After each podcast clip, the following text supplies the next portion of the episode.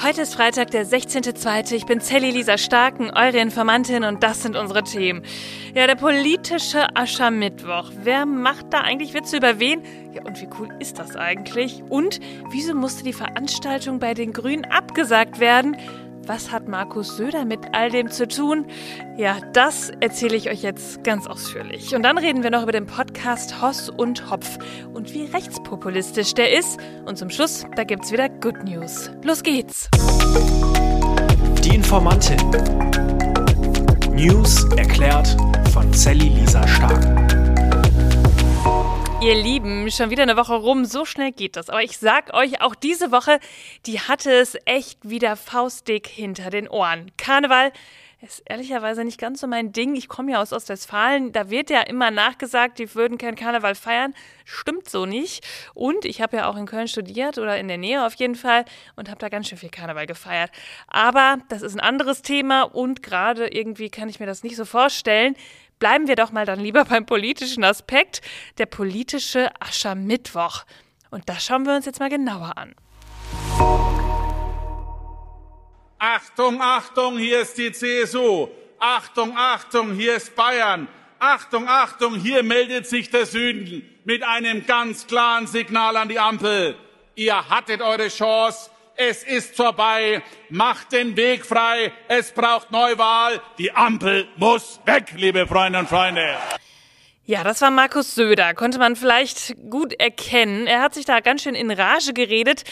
Ja, der politische Aschermittwoch, das ist immer mal wieder so ein Anlass gegen andere zu wettern und der versucht dabei irgendwie lustig zu sein. Jeder soll machen, was er will, ist mir völlig wurscht.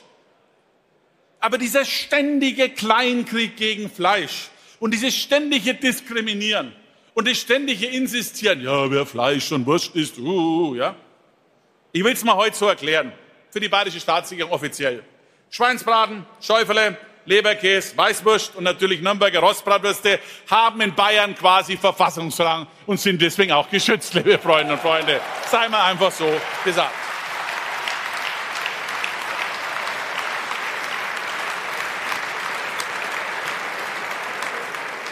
Und ein Thema, das mir immer so auffällt, Anbindehaltung im Alpenraum. Ja. Ein halbes Jahr sind die Tiere auf der Alpe oder der Alm. Frische Luft, wunderbar. Sei mir eins. Hätte ich die Wahl, dann wäre ich lieber Bulle in Bayern als ein Rennviech in Berlin, liebe Freunde und Freunde. Das kann ich euch versprechen. Naja, wenigstens konnte der Söder seinen Leberkäse in Ruhe essen. Im Gegensatz zu den Grünen, da wurde die Veranstaltung durch aggressive Proteste von Bauern verhindert. Ja, und dann auch noch aufgrund von Gefahr abgesagt. Misthaufen wurden da aufgehäuft, Beleidigungen, Polizisten wurden verletzt und die Autoscheibe von Cem Özdemir soll eingeschlagen worden sein, dem Bundeslandwirtschaftsminister. Der hat sich davon aber nicht einschüchtern lassen, sondern sich den Bauern gestellt. Ende Dezember getroffen worden sind, dass die Übergebühr eine Branche belastet haben. Wer ein Prozent zum BIP beiträgt, darf nicht drei Prozent an Sparmaßnahmen beisteuern müssen. Das war ungerecht, das war falsch und deshalb waren die Proteste berechtigt. Und ich glaube, Sie haben mitgekriegt, und ich glaube, Sie haben mitgekriegt, wisst ihr, ich war auf den also wenn Sie ein bisschen Zeitung lesen und vielleicht nicht nur Russia Today folgen, dann wissen Sie, dass ich auf den Kundgebungen war. Ich war auf den Kundgebungen. Ich war in Ellwanger, ich war in Heilbronn, ich war in Berlin am Brandenburger Tor und ich bin heute in Biber. Also, es tut mir wirklich leid. Es tut mir wirklich leid. Aber der Zwischenrufer da drüber, ich weiß nicht, ob Sie eine baden-württembergische Schule besucht haben, aber wenn Sie es gemacht hättet, dann wüssten Sie, ich war auf den Kundgebungen. Das regt mir jetzt wirklich auf. Das regt mir jetzt wirklich auf. Da hätten sie wirklich. Das regt mir jetzt wirklich auf. Ja. Weil das ist echt. Das ist einfach, ich sage Ihnen mal, was das ist. Das ist einfach Frechheit. Das ist einfach Frechheit. Ich sage Ihnen mal eins. Ich sage Ihnen mal eins. Man kann gerne eine andere Meinung haben. Dafür habe ich immer Respekt und ich höre mir es immer an. Ich bin ein großer Anhänger vom Gadamer, der hat mal gesagt, die Voraussetzung fürs Gespräch ist, dass der andere Recht haben kann. Denn wenn ich immer Recht habe, dann kann ich auch daheim bleiben. Ich habe nicht immer Recht, ich lerne gern dazu, ich lerne auch gern heute dazu. Ja?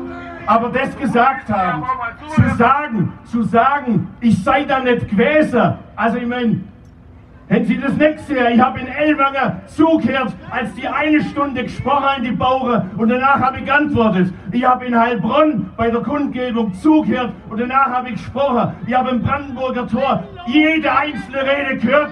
Ich habe zugehört und danach habe ich geantwortet. Das kann man ruhig auch mal anerkennen, wenn man fair ist. Aber fair muss man nicht immer sein. Das habe ich schon verstanden. Dass Sie nicht fair sind, das habe ich verstanden. So, jetzt mache ich weiter. Ich würde ja mal sagen, Protest ist total okay und Demonstration ist etwas unfassbar Wichtiges in unserer Gesellschaft. Aber Hass und Hetze und Aggression, da müssten ja eigentlich bei allen demokratischen Kräften die Alarmglocken so richtig klingeln. Und irgendwie hätte ich mir auch gewünscht, dass so ein Tag wie der politische Aschermittwoch doch dafür genutzt wird, dass Demokratinnen zusammenstehen und sich mehr gegen Rechtsextremismus positionieren. Ja, aber irgendwie war das dann wohl doch die Zeit für Witze unter der Gürtellinie und dabei noch ein bisschen Benzin ins Feuer gießen. Was unterscheidet meinen Hund Molly von Kevin Kühnert und Ricarda Lang? Mein Hund hat eine abgeschlossene Ausbildung, liebe Freundinnen und Freunde, als Schutzhund, ja? Ja, damit beeinflusst Markus Söder bestimmt niemanden. Ich muss euch ehrlich sagen, dieser politische Aschermittwoch, der hat es echt in sich. Und es gibt Sachen, bei denen ich wirklich auch keinen Spaß mehr verstehe. Es ist völlig okay, sich über den politischen Gegner lustig zu machen. Und das gehört auch total dazu. Ich meine, das machen wir hier ja auch im Podcast ganz oft. Aber das Wettern im populistischen Becken von Menschen, die eigentlich doch mehr dafür tun müssten, dass die Leute auf der Seite der Demokratie bleiben, das nervt mich und das ist auch ehrlicherweise ganz schön gefährlich. Ja, wie man auch bei den Protesten der Bauern sieht. Obwohl Özdemir da auch eine ganz konkrete Meinung hatte, die ich auch als wichtig empfinde. Mir ist nochmal wichtig, als Landwirtschaftsminister das abschließend zu sagen, die, die da jetzt über die Stränge geschlagen haben, das ist nicht die deutsche Landwirtschaft. Und ich bitte wirklich alle, äh, da sehr präzise zu sein. Das waren einzelne die sich da so benommen haben, die tun der Landwirtschaft keinen Gefallen. Die tun den Anliegen der deutschen Landwirtschaft vor allem keinen Gefallen. Es gibt äh, nach den Beschlüssen, die Berlin gefasst hatte, die zu Recht auf Kritik gestoßen sind, sehr, sehr viel Sympathien für unsere Landwirtinnen und Landwirte. Ich begrüße das sehr als Landwirtschaftsminister, weil es ja auch einen Raum für Reformen schafft, der davor so nicht da war. Wir diskutieren jetzt auf einmal die Dinge, für die ich seit zwei Jahren kämpfe. Aber damit es produktiv genutzt wird, ist es wichtig, dass wir die Unterstützung der Mehrheit der Gesellschaft nicht verlieren. Die Bilder, die da heute entstanden sind, die können dazu angehalten sein, äh, dass es da eben auch dann bröckelt. Und das würde ich sehr bedauern. Also, wir müssen unterscheiden zwischen Bauern, die demonstrieren, und Menschen, die diese Proteste nutzen, um Gewalt zu verbreiten und extreme Botschaften. Man kann hier wirklich sagen, die Grünen hatten Pech. Die Grünen haben Pech, weil sie auch von den Oppositionsparteien immer mehr aufs Korn genommen werden und immer mehr als der politische Feind dargestellt werden, obwohl der politische Feind doch eigentlich woanders sitzt. Und das beeinflusst dann auch in gewisser Weise diese Bauernproteste. Und jetzt sagt doch die Polizeigewerkschaft dazu, Leute, lasst doch wenigstens eure Traktoren zu Hause. GdP-Vorsitzender Jochen Korpelke, der sagte der Rheinischen Post, Zitat, die Versammlungsbehörden und die Polizei müssen umgehend reagieren und Traktoren bei Versammlungen untersagen.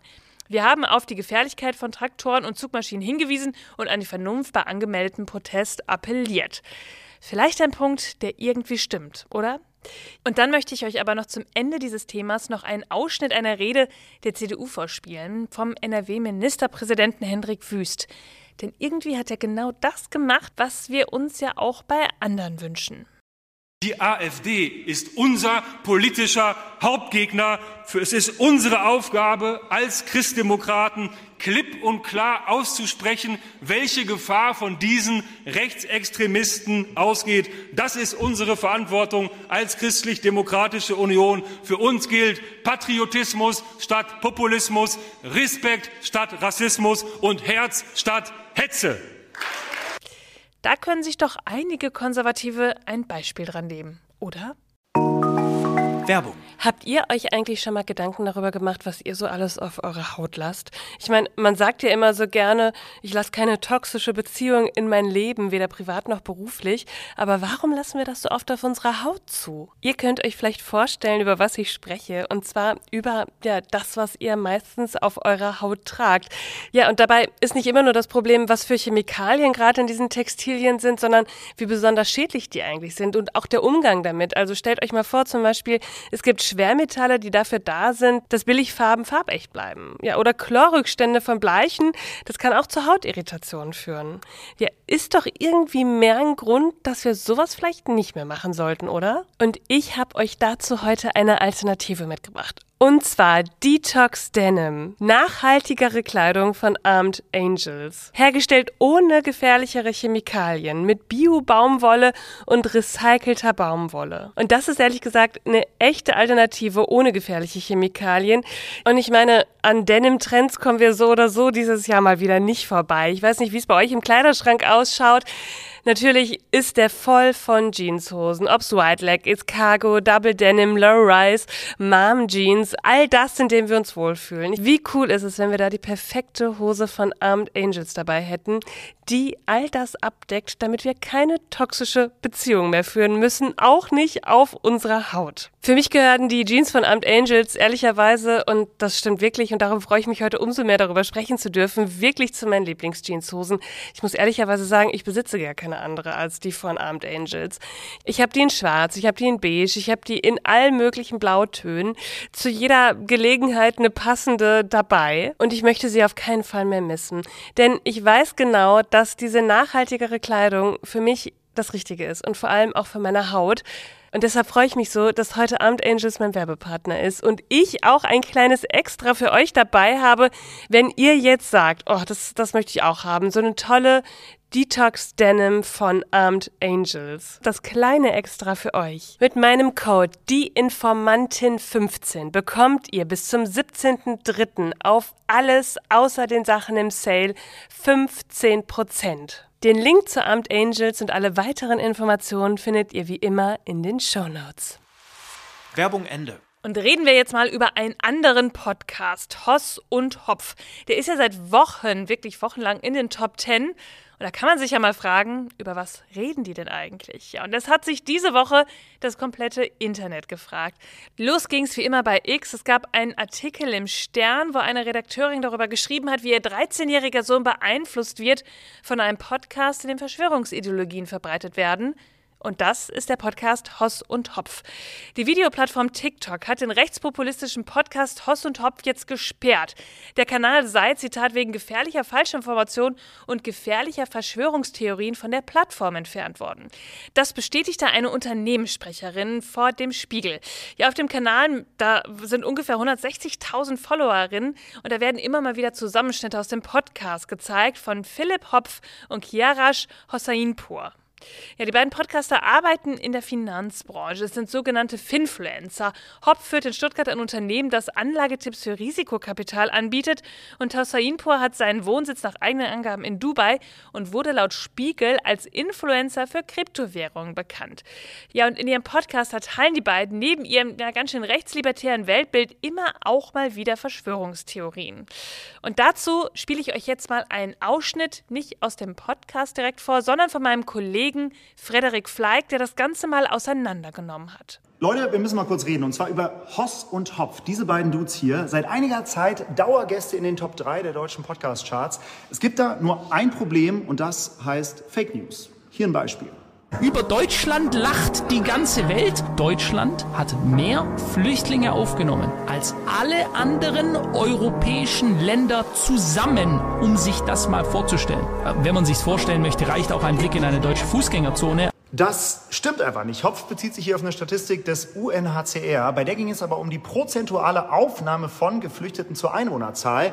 Und guckt man sich die Statistik mal richtig an, dann sieht man, die EU hat dreimal mehr Menschen aufgenommen als Deutschland und nicht andersrum. Das ist jetzt scheinbar nur ein Beispiel von vielen. Aber klar, gewissen Menschen passen solche Facts natürlich sowas von krass in ihre Weltanschauung und die teilen und teilen und teilen diese Videos mit dann Millionen Views, wie bei dem Video gerade. Und genau darin liegt auch anscheinend das Erfolgsgeheimnis von Hoss und Hopf. Die haben nämlich auf TikTok so eine Art Schneeballsystem etabliert. Äh, Kurzclip-Wettbewerb nennen sie das. TikTok-User sollen kurze Videos aus ihrem Podcast teilen. Ähm, für die meisten Views gibt's Cash von Hoss und Hopf und die Taktik geht anscheinend krass auf. Das Problem nur, einmal gedroppte falsche Aussagen, ob jetzt bewusst oder unbewusst, die verbreiten sich so unkontrollierbar schnell im Netz und bestätigen die Leute in ihrer Meinung, die genau solche Dinge auch glauben wollen. Also tut mir einen Gefallen, Vorsicht beim Hören, Vorsicht beim Gucken und erzähl's gerne weiter. Tja, nach eigenen Angaben sagen Hosse und Hosseinpur, sie würden sich mit brisanten politischen Themen auseinandersetzen, um, Zitat, frei über die Welt und ihre aktuellen Trendthemen zu sprechen. Das ist auf jeden Fall ihre Eigenbeschreibung, wenn man sich den YouTube-Kanal anschaut. Auch da gibt es ungefähr 192.000 Followerinnen. Die Nachrichtenagentur dpa, da sagte Hopf auf Anfrage, er sei, Zitat, einer der vielen unzufriedenen Bürger dieses Landes und drücke dies auch mal lautstark aus dass er damit vielleicht Kinder und Jugendliche beeinflusst und Verschwörungstheorien verteilt, darauf hat er nichts gesagt. Die Community-Richtlinien von TikTok, die sagen, Zitat, wir gestatten keine ungenauen, irreführenden oder falschen Inhalte, die Individuen oder der Community erheblichen Schaden zufügen können, unabhängig von ihrer Absicht. Persönliche Meinungen können geäußert werden, solange diese keine schädlichen Fehlinformationen enthalten. Das finde ich ganz schön spannend und ich finde, das ist ein sehr interessanter Schritt von TikTok, der ganz schön viel Medienwirbel nach sich gezogen hat. Denn das zeigt mal wieder, wie stark gerade junge Leute auf TikTok beeinflusst werden, wie spät wir es merken, aber dass da auch noch ganz schön viel unterwegs ist, zum Beispiel von der AfD im rechtsextremistischen Bereich, das noch nicht gesperrt ist. Ist das dann jetzt der nächste Schritt? Leute, und zum Schluss heute nochmal Good News. Und ich dachte, wir bleiben einfach mal auf TikTok. Da habe ich nämlich was wirklich, wirklich Schönes entdeckt. Da gibt es ja auch manchmal Menschen, die vorher gar nichts mit den sozialen Medien am Hut hatten und dann auf einmal weltberühmt werden. So ist es dem Florist Florian Kussmann aus Mannheim gegangen, der ja sonst eher für sich war in seinem Blumenladen in Mannheim, aber der jetzt seit längerer Zeit auf TikTok immer mal wieder Videos und Bilder zeigt, wie er Blumen bindet. Ja, und passend zum Valentinstag diese Woche, da sind seine Klickzahlen ganz schön hochgegangen und er ist berühmt geworden. Er zeigt, wie er Blumensträuße macht und wie man Blumen binden kann. Das finde ich, ist zwischendurch auch mal Content, der irgendwie beruhigend ist. Also, man kann sich auf den sozialen Netzwerken auch ein bisschen selbst verwirklichen. Vielleicht ja auch was für euch. Ihr Lieben, das war schon wieder für diese Woche. Ihr findet wie immer alle Quellen und Informationen in den Show Notes. Informiert euch selbst, sprecht darüber, bildet euch eure eigene Meinung und dann hören wir uns am Montag wieder, denn irgendwas passiert ja immer. Bis dann. Die Informantin. News erklärt von Sally Lisa Starken. Eine Produktion von Sally Lisa Starken. Redaktion Sally Lisa Starken. Ton Marius Fraune und Schnitt Alexander Horst.